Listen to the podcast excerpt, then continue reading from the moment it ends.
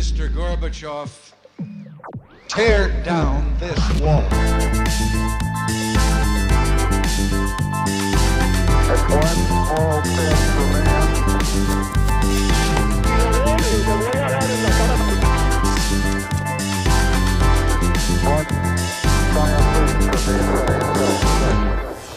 Hola, buenos días a todos y bienvenidos a un nuevo programa de Acaparchando. Hoy tenemos un episodio súper especial, ya que tenemos nuestra primera invitada mujer y la verdad que dejamos la vara bastante alta, ya que tenemos pues el lujo de tener con nosotros a Joana Bamon. Hola Joana, ¿cómo estás? Hola, ¿cómo estás? Muy bien, gracias. No, Joana, muchas gracias por venir, la verdad es un lujo tenerte acá. Y Joana, hay algo que siempre me llamó la atención de tu vida y es que te llevó a dar como un giro de 180 grados. Y es porque, digamos que tú eras una actriz exitosa, que en un medio en el que es muy difícil entrar y muy difícil, digamos, hacerse notar, ya, ya lo estabas logrando. Y de un momento a otro das un giro de 180 grados para dedicar tu vida pues a, ayudar a la población eh, reclusa. Y quería saber cómo, cómo tomaste esta, esta decisión. ¿Fue algo gradual o simplemente eh, eh, lo, decidiste en algún momento? Esto fue hace 10 años. Yo fui actriz durante 15 años y por un personaje que estaba haciendo en ese momento en televisión me invitaron a ser jurado en una cárcel de mujeres en Bogotá, en el Buen Pastor. Era la primera vez que yo estaba en una cárcel.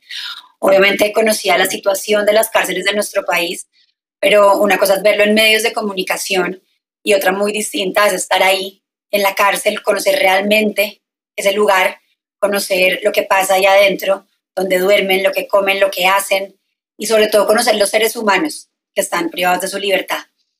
Así que para mí fue imposible desde ese día ser indiferente a esa realidad que conocí y tomé la decisión de empezar a trabajar con, con las cárceles. Primero empecé tres meses, tenía un viaje programado a estudiar teatro, lo cancelé y me quedé tres meses ahí a los tres meses tenía que empezar mi siguiente proyecto en televisión, lo cancelé, em, le dije a mi manager que me retiraba un año y ya al año em, pues le dije que ya me iba a dedicar 100% a las cárceles y bueno, hace 10 años mi vida es trabajar con las cárceles, trabajar con las personas que han recuperado su libertad y con sus familias. Este año cumplimos 10 años en la Fundación Acción Interna, mm, trabajando en, en, todas las cárceles de Colombia y, y bueno, eh, esa fue la razón, que simplemente conocí una realidad y, bueno, y creo que todos hemos cometido errores, todos hemos pedido segundas oportunidades y asimismo no las merecemos. Entonces, en eso trabajamos,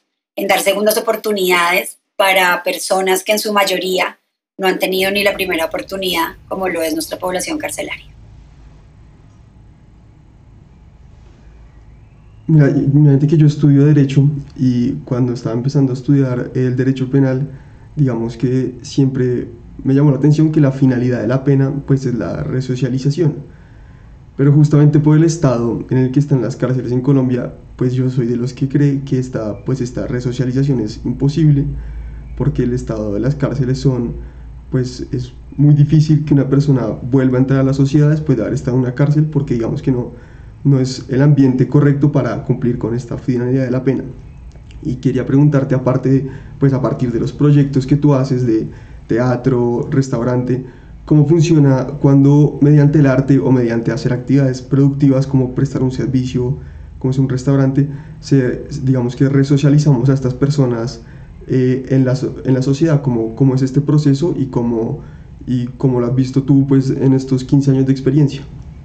Pues bueno, em, conociendo eh, las cárceles y estando día a día hablando con las personas privadas de la libertad, conociendo sus necesidades, sus motivaciones, diseñamos nuestra metodología de intervención de la fundación que tiene tres líneas de acción.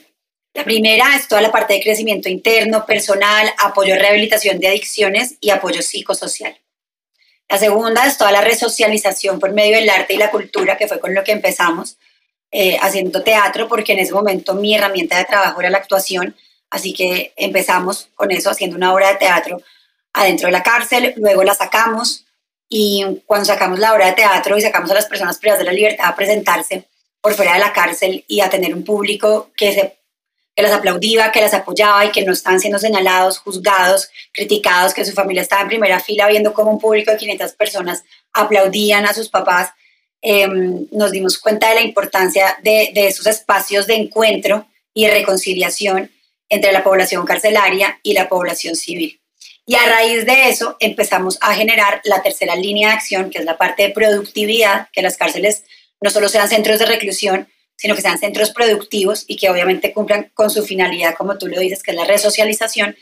Empezamos a generar más espacios como, como estos con el teatro, eh, en donde haya la oportunidad de tener eh, esos espacios de encuentro de la población civil y la población carcelaria para lograr una verdadera reconciliación, un espacio de encuentro, de perdón, de segundas oportunidades.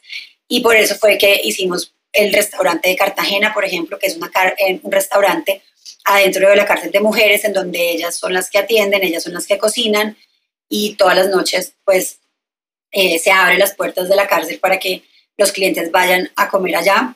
Eh, también tenemos una agencia de publicidad en la cárcel modelo, eh, tenemos una casa de segundas oportunidades en donde recibimos a las personas cuando salen de la cárcel y las capacitamos y les damos herramientas para que se puedan reincorporar no solo socialmente, sino laboralmente de una forma digna, como se lo merecen.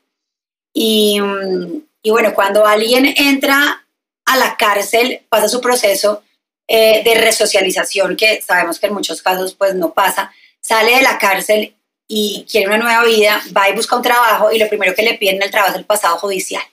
Entonces realmente esta reincorporación es muy difícil y la mayoría vuelven a delinquir y es un ciclo que no se acaba a no ser que nosotros, los que estamos afuera, les generemos una segunda oportunidad. Y, bueno, eso es lo que hacemos desde la Casa de Segundas Oportunidades, hacer alianzas con empresas en donde los contraten por su talento, por sus habilidades y no importe su pasado judicial. Eh, y bueno, esa es la forma en la que trabajamos, no solo con ellos, sino también con sus familias. Y Joana, ¿cómo, cómo hiciste tú cuando estaban apenas empezando para convencer a unos, pues, a unos hombres eh, reclusos que son gente, pues, realmente, pues, que son gente ruda, por así decirlo, en su, en su gran mayoría, de que hicieran una obra de teatro? O sea, ¿cómo, cómo fue este proceso y tú cómo, cómo lograste que la gente realmente se involucrara? Porque me imagino que mucha gente que llega a la cárcel está un poquito, por así decirlo, amargada con la vida y con sus circunstancias y cómo, cómo es este proceso para que de verdad se logren involucrar y cómo, cómo hiciste tú, cómo, cómo, cómo los convenciste, cómo fueron así, por así decirlo, tus habilidades de liderazgo. Mm, todas las actividades de la fundación son de forma voluntaria en nuestros programas pueden estar los que quieran de forma voluntaria. Y, y bueno, pues hasta el momento, en 10 años, nunca hemos tenido un programa en donde no tengamos el cupo lleno. Eh, son personas que quieren un cambio, son personas que saben aprovechar una oportunidad y, quieren siempre estar haciendo alguna actividad productiva dentro de la cárcel. Entonces, realmente no ha sido difícil que, que participen en los programas. Al contrario, muchas veces se nos llenan los cupos y nos toca eh, pues no recibir a todos los que quisiéramos. Y, mm, y la parte de teatro, por ejemplo, es una actividad que les gusta muchísimo porque no es simplemente hacer una obra de teatro, sino que existe la teatroterapia, que es lo que nosotros manejamos, y es volver el teatro em, una herramienta terapéutica para que ellos hagan una catarsis de emociones, para que por medio de un personaje puedan expresar cosas que no pueden hacerlo siendo ellos mismos o que no son capaces. Y, y realmente es, es, un proceso de transformación. Esto va, mucho, mucho más allá de una obra de teatro. Es, es un proceso de cambio, es un proceso de transformación, es un proceso de perdón de ellos con ellos mismos, de ellos con su entorno y por ende de ellos con la sociedad. Entonces, realmente es maravilloso trabajar con ellos. Son personas absolutamente responsables, disciplinadas y que, que le saben dar el verdadero valor a, las oportunidades. De hecho, creo que una de las cosas que yo más he aprendido en las cárceles y de lo que más estoy agradecida em, con ellos por haberme dado la oportunidad de, de, trabajar con ellos es que he aprendido a valorar mucho más y a necesitar mucho menos.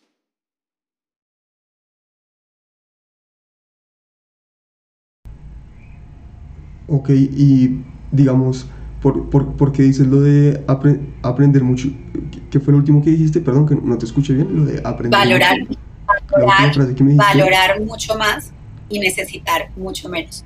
Valorar todas las cosas simples, eh, básicas de la vida que lo tenemos, que lo damos por hecho y no le damos el verdadero valor que tienen esas cosas que las tenemos ahí, pero no, no les damos el, el valor que tienen y a necesitar mucho menos. Eh, también, por ejemplo, yo me siento libre en la cárcel. Siento que muchas de las personas que estamos por fuera de la cárcel vivimos más encarcelados mentalmente, con barreras mentales, que las mismas personas que están privadas de la libertad. Vivimos con estigmatizaciones, con prejuicios. Mira, tú, por ejemplo, ahora me decías que cómo era difícil trabajar con esas personas tan rudas. Eso es una estigmatización y un prejuicio que nos ponemos nosotros mismos. Eh, entonces creo que muchos de los que estamos afuera tenemos esas barreras mentales y estar en una cárcel a mí me ha hecho liberarme de esas barreras, de esos prejuicios, de esas estigmatizaciones, de esos miedos. Entonces a mí la cárcel me libera, me ha liberado y me siento libre cada vez que estoy en una cárcel. De acuerdo, no, la verdad que se ve que irradias pasión con este tema. Y Joana, algo, pues como tú en Colombia eres un referente del el empoderamiento femenino, digamos que todas las mujeres, tanto que quieren ser empresarias y que quieren codiarse, pues en, en un mundo eh, que está casi que dominado por los hombres, te tienen a ti como referente. Y con todas estas cosas que has hecho y con todo lo que has logrado con tu fundación y eh, primero en la actuación, quería que pues les dieras un consejo de como desde la perspectiva del género de cómo es ser mujer y qué consejo le das para pues digamos abrirse paso en el mundo y, y realmente empoderarse. Yo pienso que esto no es una cuestión de género, es simplemente eh, una cuestión de, de vocación y de realmente querer generar cambios. De no solamente sentarse a criticar, sino a dar soluciones y a empezar a, a generar soluciones, a dar oportunidades de cambio. Y, mm, y creo que eso es algo que todos tenemos, esta capacidad todos, todos, todos sin excepción, todos los seres humanos, tenemos la capacidad de servir. Y cuando dejamos de pensar en el beneficio individual y empezamos a pensar en el beneficio colectivo, ahí se genera un cambio. Y todos lo podemos hacer cada uno a su manera, cada uno en su área, cada uno en sus intereses. Pero ya cuando uno da este primer paso, es imposible echarse para atrás. Es algo que realmente impacta y que cualquiera de nosotros lo puede hacer. Es simplemente quererlo hacer, estar convencido de hacerlo y que esto obviamente beneficie a otras personas y no solamente que sea para el beneficio individual. Y Joana, ¿cómo es, o sea, dedicar tu vida, digamos, al servicio social? Es algo lo cual, pues, digamos, conlleva, por así decirlo, muchas responsabilidades y mucho de, eh, pues, digamos, no pensar en el que dirán ni, ni no, y, no, y no poderse echar atrás, porque hay mucha gente que depende de uno, digamos, pues de ti depende gran, pues, mucha gente para el trabajo, para la, la eh, pues, para su proceso de resocialización, ¿cómo convives tú con esta responsabilidad? A veces te, pues, a veces te abruma tener como la responsabilidad de que tanta gente dependa de ti o, o, lo, o lo convives con naturalidad. Pues es que realmente esto, más que ser una responsabilidad o más que ser mi trabajo, esto se convirtió en mi vida. Eh, yo encontré mi pasión a los 30 años, hace 10 años, un poco tarde, pero la encontré. Y, y entonces esta es mi verdadera pasión. Yo no siento que estoy trabajando, siento que estoy haciendo algo que me hace feliz. Y mm, obviamente sé que hay una responsabilidad en esto, pero, pero esto va más allá de- del trabajo.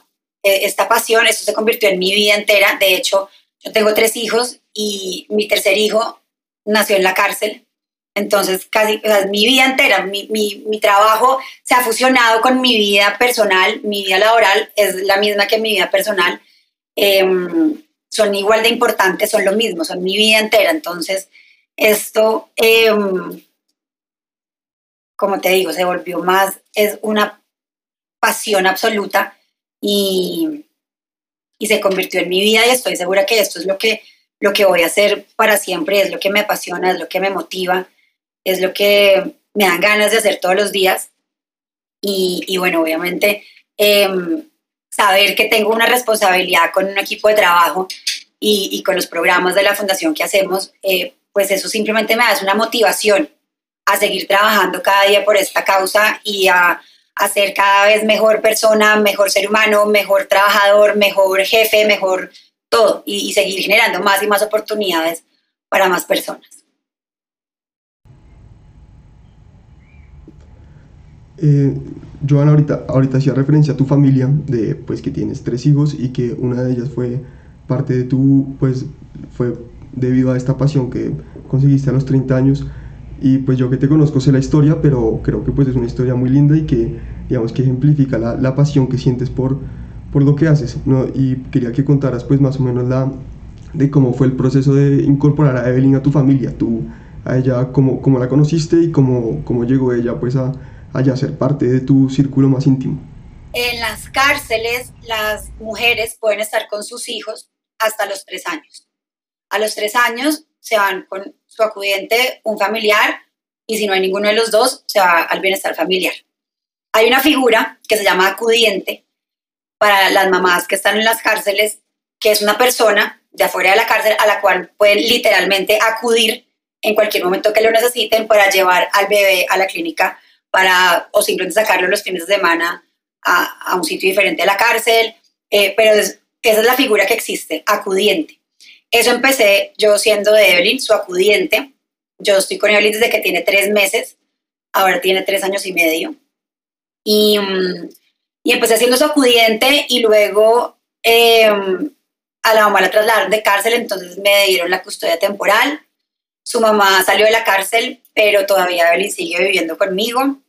Em, y pues es mi hija, es mi hija, está conmigo desde que tiene tres meses su mamá, Claribel, también es parte de mi familia, la quiero muchísimo.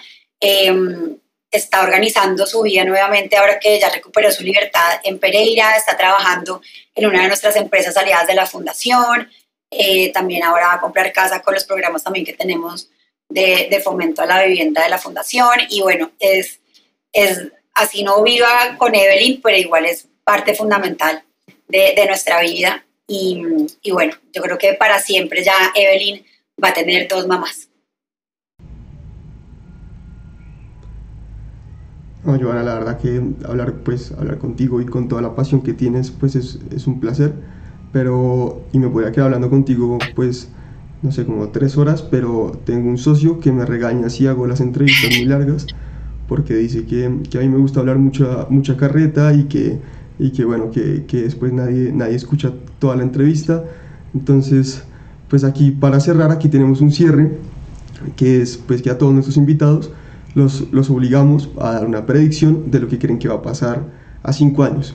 Eh, esto para que pues tengan así un incentivo para volver, para que en cinco años, ojalá cuando Acción Interna esté ayudando a muchísima, pues a toda la población reclusa de Colombia y la situación sea diferente, tú eh, vuelvas y pues digamos que con la predicción que dices ahorita te hagas cargo de lo que dijiste y de qué tan acertada estuvo y por qué se cumplió y por qué no. Así que pues para cerrar te necesito que lances una predicción de lo que va a pasar contigo y con tu fundación de aquí a, cinco años. Bueno, espero que eh, una ley que está en proyecto de ley en este momento que presentamos al Congreso, que es la ley de segundas oportunidades, Espero que ya no sea un proyecto de ley, que sea una ley y que mm, muchas empresas estén contratando a personas que han recuperado su libertad, porque para eso es esta ley. Es para dar beneficios tributarios y económicos a empresas que contraten a personas que han recuperado su libertad.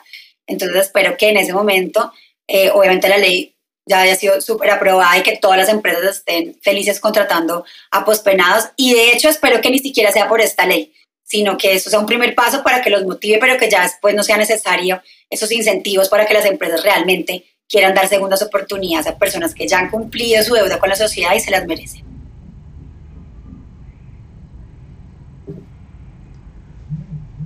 Buenísimo. Eh, no, Joana, muchísimas gracias por venir. La verdad que a mí siempre me gusta la gente que, que irradia pasión, porque me parece que pues yo soy alguien que es completamente emocional en mi vida y para mí es clave para vivir. Entonces, pues la verdad siempre es un lujo tener gente que más o menos ejemplifica eso. No, Joana, y muchísimas gracias por venir. La verdad que siempre es un placer hablar con personas como tú que, pues, que realmente están causando un impacto en la sociedad, que no, por así decirlo, no, no, no se creen, pues no creen que con un tweet o con Facebook todo se soluciona, sino que realmente toman acción. Y no, la verdad, muchísimas Gracias por ti, venir, Rafa. Joana. Muchas gracias por la invitación. Chao. Hasta luego, que estés muy bien. Mr. Gorbachev, tear down this